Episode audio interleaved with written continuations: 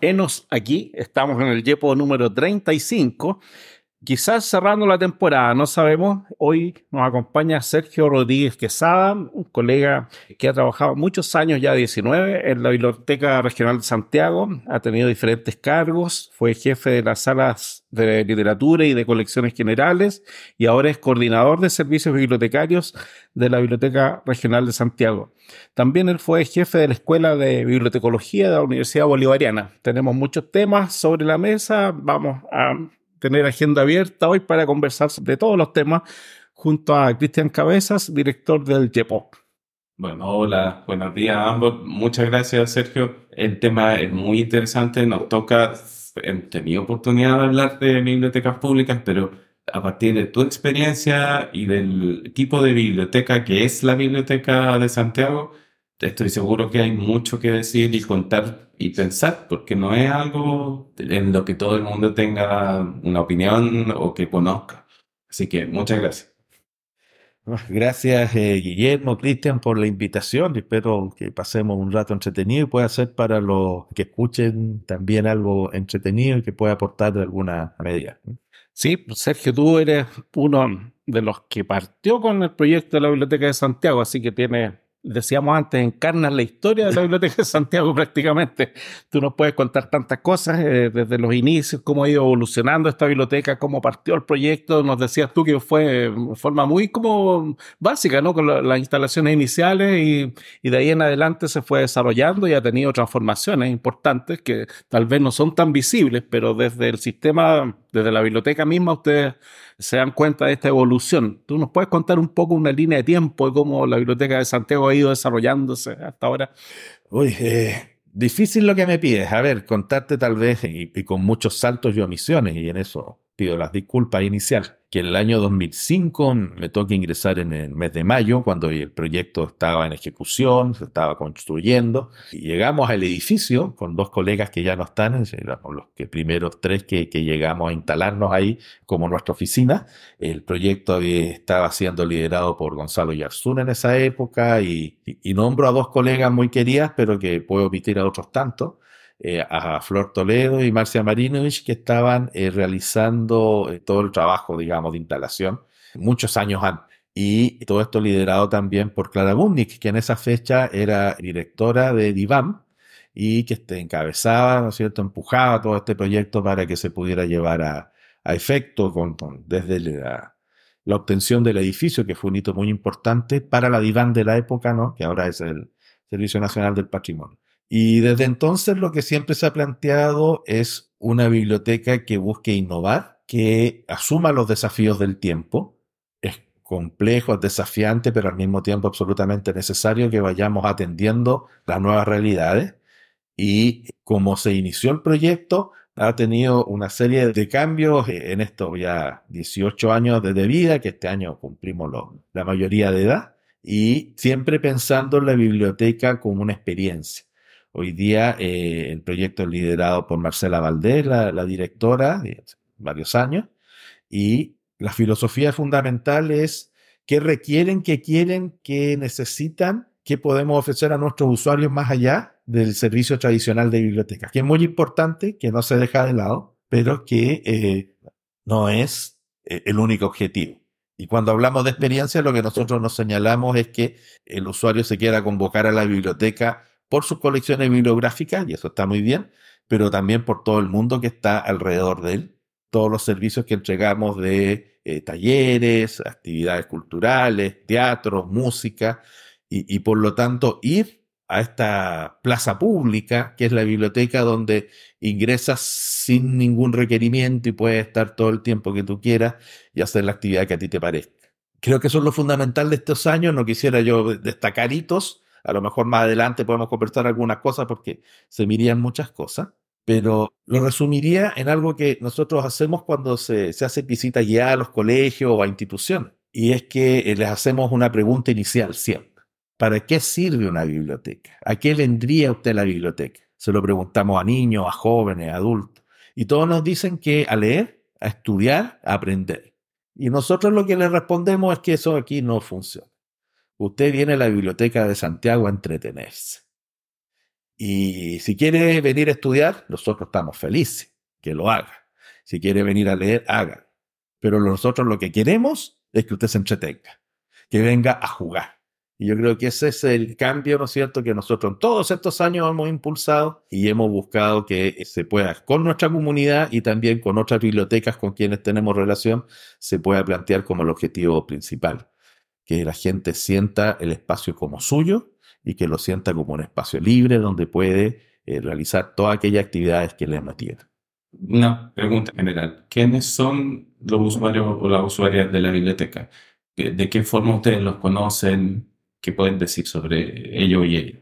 Bueno, hay, hay algunas caracterizaciones, pero, a ver, la definición de la Biblioteca de Santiago es que atendemos a la región metropolitana como misión y somos absolutamente transversales eh, en los grupos etarios que atendemos. Y, los servicios hacia allá se han ido orientando. Entonces, cuando uno pasa por los distintos espacios de la biblioteca, puede iniciar en la guaguateca y terminar en la sala más 60. Por lo tanto, nosotros estamos vinculados a un público amplio que va desde la familia que llega en los fines de semana, eh, en este concepto que nosotros les decimos del mall gratuito. O sea, usted puede venir aquí, presenciar una hora del cuento, llevar libros infantiles, estacionar su coche en el sector de coches, de estacionamiento de coches de la guaguateca, eh, o ir a la sala infantil, eh, realizar talleres y pasar ese rato del, fin de semana en familia sin un alto costo, con un costo mínimo que es el traslado. Y también está el estudiante universitario, que requiere espacios para estudiar, para hacer sus procesos académicos, y está las personas que, por ejemplo, vienen a buscar un espacio para poder elaborar, para poder tener una reunión por internet, porque también eh, las modalidades de trabajo cambian y la gente necesita espacios donde poder realizar sus actividades de teletrabajo o tener una reunión de trabajo. Por lo tanto, apuntamos a un público muy, muy transversal. Indudablemente eh, tenemos una gran presencia de jóvenes y también tenemos, eh, entre otras cosas que podemos conversar, y, esto nos ha señalado específicamente la directora, que tenemos que trabajar fuertemente en los nuevos eh, intereses de la juventud. Eh, hemos incursionado en el tema del K-pop, no yo, sino que los mm. equipos más cercanos a esas realidades, la Juvenil, que es un equipo eh, muy, muy fuerte, que realiza estas actividades y que entonces, coordinación con gestión cultural, con la coordinación de fomento lector, realizan actividades para grupos específicos también, como son los jóvenes, en donde buscamos que a partir de estas actividades musicales puedan de ahí acceder a la lectura a través de textos vinculados a esas temáticas que nosotros esperamos que sean la escalera a otros textos más complejos. Entonces también está esto de que este público transversal, pero público objetivo a los cuales apuntamos con eh, programas puntuales, buscando que ellos también vean en la biblioteca un espacio.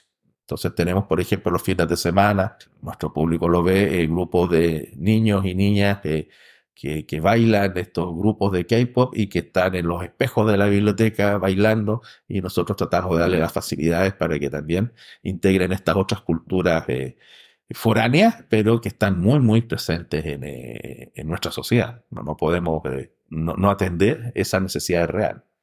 Mira, yo era usuario de la Biblioteca de Santiago antes de la pandemia sí. y después la verdad es que me perdí porque también por razones personales he tenido ocupados los fines de semana, pero em, en general es como que perdí de vista la Biblioteca de Santiago. No sé si les pasó a otras personas, si ustedes, digamos, perdieron público en la pandemia y si recuperaron ese público, ¿cómo evalúan ustedes esta situación post pandemia? Sí, bueno, durante la pandemia, que siempre lo comentamos con los equipos, un día X nos dijeron eh, tienen que irse, volveremos la próxima semana y, y, esto se extendió por meses y meses.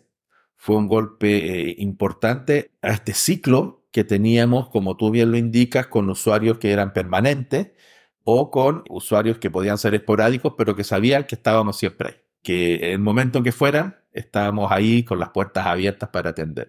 Y hoy con la pandemia y después este año, por ejemplo, con eh, las movilizaciones de los funcionarios que no solo eh, entendemos, sino que apoyamos, hemos tenido desfases en los cuales efectivamente hay un público que recuperar. Veníamos, eh, antes de las movilizaciones de los funcionarios y funcionarias, veníamos con un proceso de recuperación de público muy importante, estábamos muy contentos con eso, se produjo esta coyuntura y hoy día estamos retomando nuevamente con mucha fuerza, ampliando algunos servicios, por ejemplo la Guaguateca que tenía un servicio restringido post pandemia, hoy día está a plena capacidad y entonces viene el Festival de Teatro en verano, en fin, se está eh, haciendo todo lo posible por volver a encantar o atraer a, a este público que sabe que estamos y decirle, mira, aquí estamos, vamos a permanecer y estamos esperándolo. Pero sí, efectivamente hubo una merma, ¿se entiende? Nosotros eh, durante la pandemia trasladamos nuestros servicios a digital,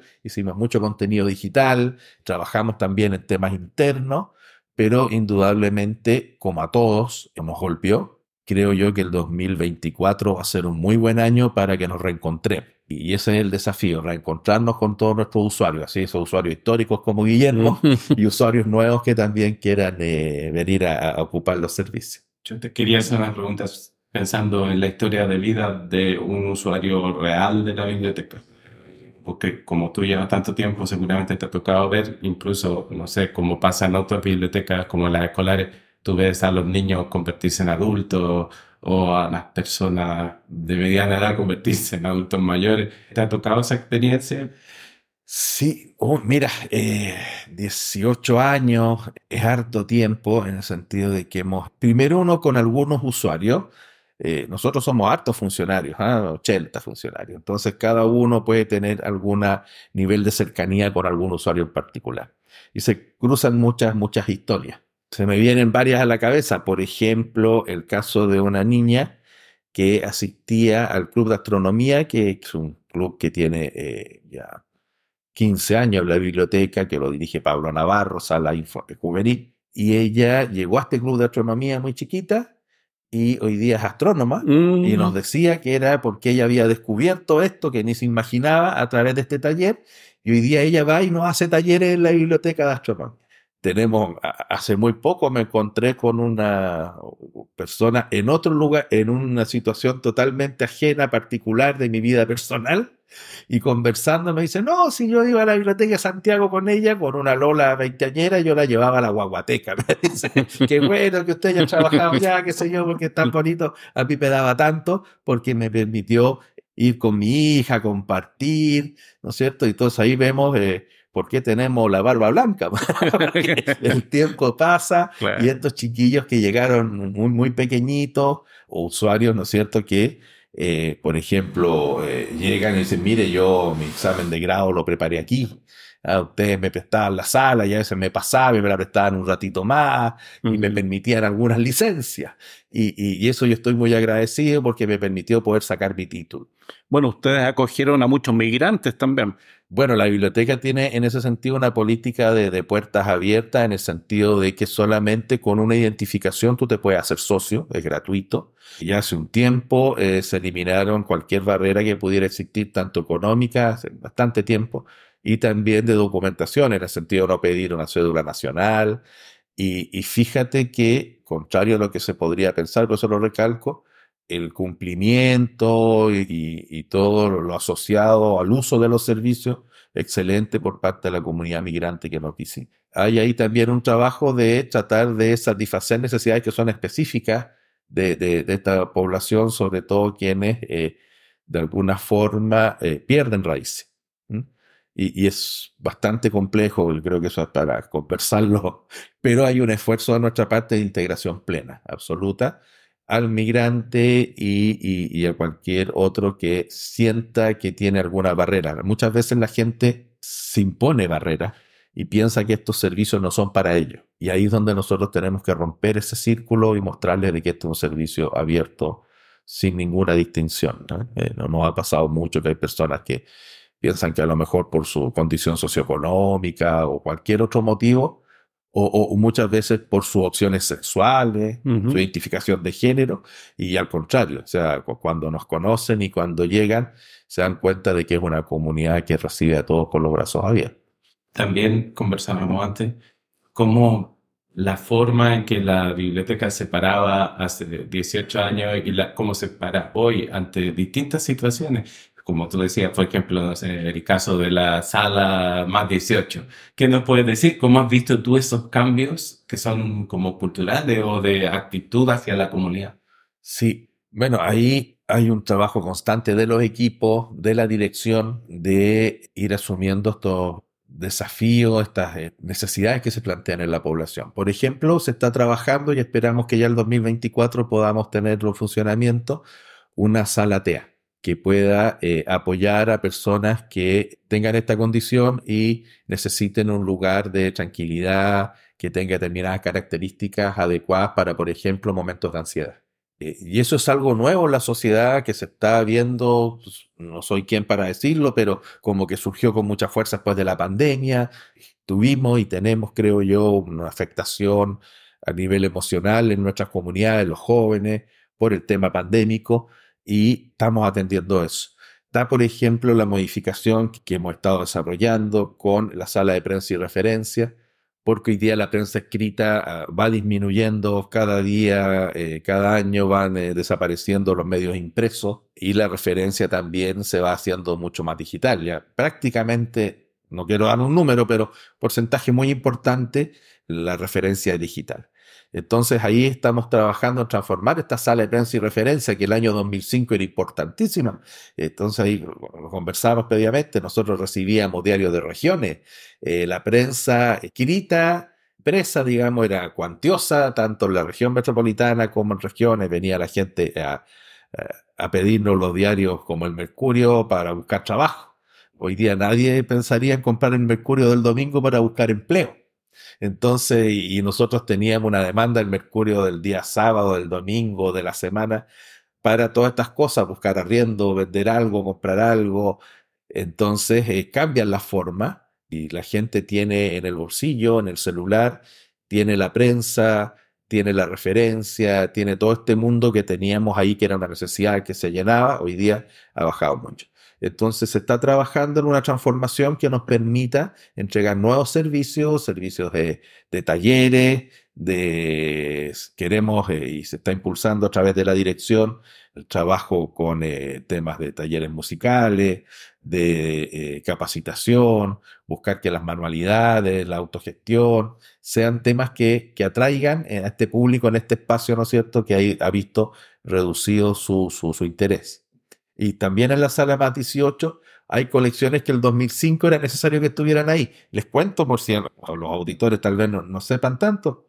La sala más 18 era una sala, es, porque existe y está ahí presente aún, donde están las colecciones que pudiesen ser controversiales, que tuviesen eh, contenidos vinculados, por ejemplo, al uso de drogas, materiales eróticos o sexuales, eh, temas de violencia, en fin, eh, que entendíamos que no eran aptos para que una persona menor de edad, menor de 18, por eso más 18, que un menor de 18 años pudiera acceder directamente. Sí, tal vez a través de un control parental, en fin, se podía acceder. Gran parte de esa colección de la sala más 18, cuando hoy día la vemos, pues perfectamente podría estar en una sala juvenil, tal vez con algún grado de restricción de más 15, pero no tiene para la sociedad eh, hoy día eh, los niveles de percepción han cambiado en función de la accesibilidad de esos materiales. Entonces también ahí hay una discusión, una conversación que se está haciendo con el equipo bibliotecario de cómo transformamos también ese espacio y, tal vez reducir la colección y, darle otros otros caminos para que se pueda adecuar a, a los tiempos eh, presentes. Y eso es algo que está que es transversal en la biblioteca. También conversábamos de lo que Cristian Maturana está impulsando a través de lo que es el proceso técnico, con otras unidades del servicio, de aplicar inteligencia artificial, en fin, ahí yo no me meto porque soy el experto, si no, eh, podría equivocarme. Pero eh, efectivamente, digamos, la biblioteca está siempre en esa línea de transformación, que el, desafío es eh, tratar de interpretar qué sería lo que nuestros usuarios van requiriendo hoy Ah, y no quedarnos en, esta estructura eh, eh, histórica con la que se inicia, pero que podría en muchos casos no dar cuenta de las necesidades presentes. o futuras incluso. Bueno, para un usuario ingenuo, para un lector ingenuo, ¿cierto? Aquí hay la presencia de un gran edificio donde llegan, los niños corren hacia la derecha, primer piso donde está la sala infantil, en el segundo piso está la sala juvenil, colecciones generales, literatura, está esta sala todavía de prensa y referencia, la más 18, más 60, hay toda una experiencia cruzando esta, físicamente este espacio pero tal vez este lector ingenuo, este usuario ingenuo no ve que detrás de esto hay un equipo profesional, hay una orgánica, hay una organización, hay gestión, ¿no? Tú nos puedes contar un poco de esa gestión, cómo se desarrolla esta estructura, cuál es el, organigrama que tenemos para empezar, digamos, y luego Dentro de esto está la unidad de estudios, que es muy interesante porque a ustedes les da una retroalimentación importante para tomar decisiones. Hay políticas de desarrollo de colecciones, hay un ciclo de, desde que se selecciona el material, los libros y otros materiales especiales, ¿cierto? Hasta que se adquieren, están ahí, tienen una vida. Y eso tú nos contabas también antes que eh, eh, tiene un, desarrollo en base a, a la norma de calidad ISO 9000.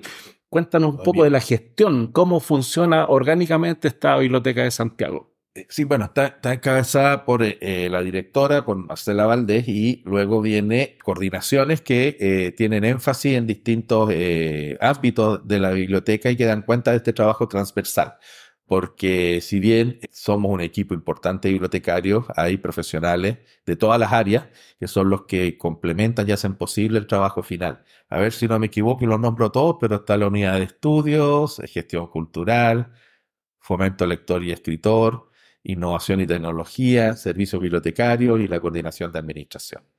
Y cada uno en su ámbito, pero trabajando en conjunto, van generando las gestiones, las acciones, las tareas que se nos van eh, planteando desde la dirección, que es la que lleva la, la, línea, digamos, de los objetivos y, la, y las metas que hay que cumplir. Y, a partir de cada una de estas coordinaciones, los equipos de trabajo van eh, desarrollando sus tareas. Nosotros, y me permito hablar un poquito más de la coordinación de servicios bibliotecarios, lo que hacemos es todo el proceso de atención de público, y de eh, desarrollo de colecciones, somos los que estamos más cercanos a la comunidad en ese sentido, y desarrollamos eh, las actividades que se nos van planteando o nosotros vamos desarrollando, vamos obteniendo de fomento lector y escritor también en salas. Las salas son 10 salas que están con perfiles para distintos tipos de colecciones de usuarios, sin que tengan un, digamos, un sesgo en el sentido que yo no pueda entrar a la sala más 60 si no tengo 60 años, sino que las actividades y las colecciones de cada uno de estos, eh, de estas unidades está vinculada a un eh, usuario preferencial, pero no exclusivo. Y lo que se busca, digamos, con esto es perfilar para distintos públicos y áreas de interés. Ahora, sobre lo que tú me preguntabas sobre la, norma ISO, es transversal a toda la biblioteca. Nosotros trabajamos con ISO 9001 y también estamos sujetos a un proceso de certificación permanente. El último fue en pandemia, que fue una certificación digital el año 2020, 2021. Y lo que busca es establecer una forma de trabajo. Todos sabemos que hizo es, dígame cómo hace las cosas y después comprobemos que eso es así. Entonces, no, es que nos genere, es una gran facilidad, muchas veces pareciera una dificultad, pero es una gran facilidad porque nosotros establecemos una forma de hacer y esa forma de hacer es la que tenemos que cumplirnos nosotros mismos. Y en ese sentido ha sido una experiencia en la cual hemos podido organizar mucho mejor todo el trabajo. Como tú bien decías, se inicia y, la norma abarca desde el momento en que se asignan los presupuestos de compra de material bibliográfico, donde se dividen por cada servicio y ahí se hace un análisis con un comité de gestión de colecciones que ve dónde se van a poner los énfasis. Por ejemplo, este año nosotros tenemos los énfasis ya definidos en este nuevo espacio que va a ser de creación, de desarrollo de talleres y actividades. Y ahí vamos a tener colecciones que sean eh, vinculantes a estos talleres, por ejemplo, colecciones de bricolaje, de tejido, de fin. Y eso se va a reforzar, cosa que cada taller o cada actividad de extensión que se haga en ese nuevo espacio va a estar acompañado de una colección bibliográfica a la cual van a poder acceder quienes participen en estos talleres. Y ahí tenemos un énfasis de esta colección que se establece a partir de este comité de gestión de colecciones y que desde ese inicio presupuestario se desarrolla a través de esta norma ISO, digamos, o, o como indica la norma ISO, la adquisición, el procesamiento, de las colecciones bibliográficas, la circulación y finalmente, si es que es el caso, la baja a través de una resolución del libro. Por lo tanto, nosotros tenemos todo el proceso administrativo de toda la vida del libro en, la biblioteca, el libro físico, registrado en esta norma ISO y nos permite entonces que los equipos de trabajo, independiente en qué lugar trabajen, sepan cómo trabaja el otro. Y si un funcionario se traslada de un sector a otro, rápidamente pueda entender cuál es la dinámica de ese lugar. Y toda esta norma ISO además está complementada por manuales de cada unidad que apoyan también la gestión interna de su unidad. Por lo tanto, se les hace muy fácil. O sea, la idea de que todo lo que hacemos esté registrado es en función de que finalmente la biblioteca es permanente y nosotros funcionarios tenemos que aportar a esa labor porque el día de mañana, por el motivo que sea y el mejor que sea, tenemos que dejar el registro de lo que se hace para que otro pueda continuar y mejorar.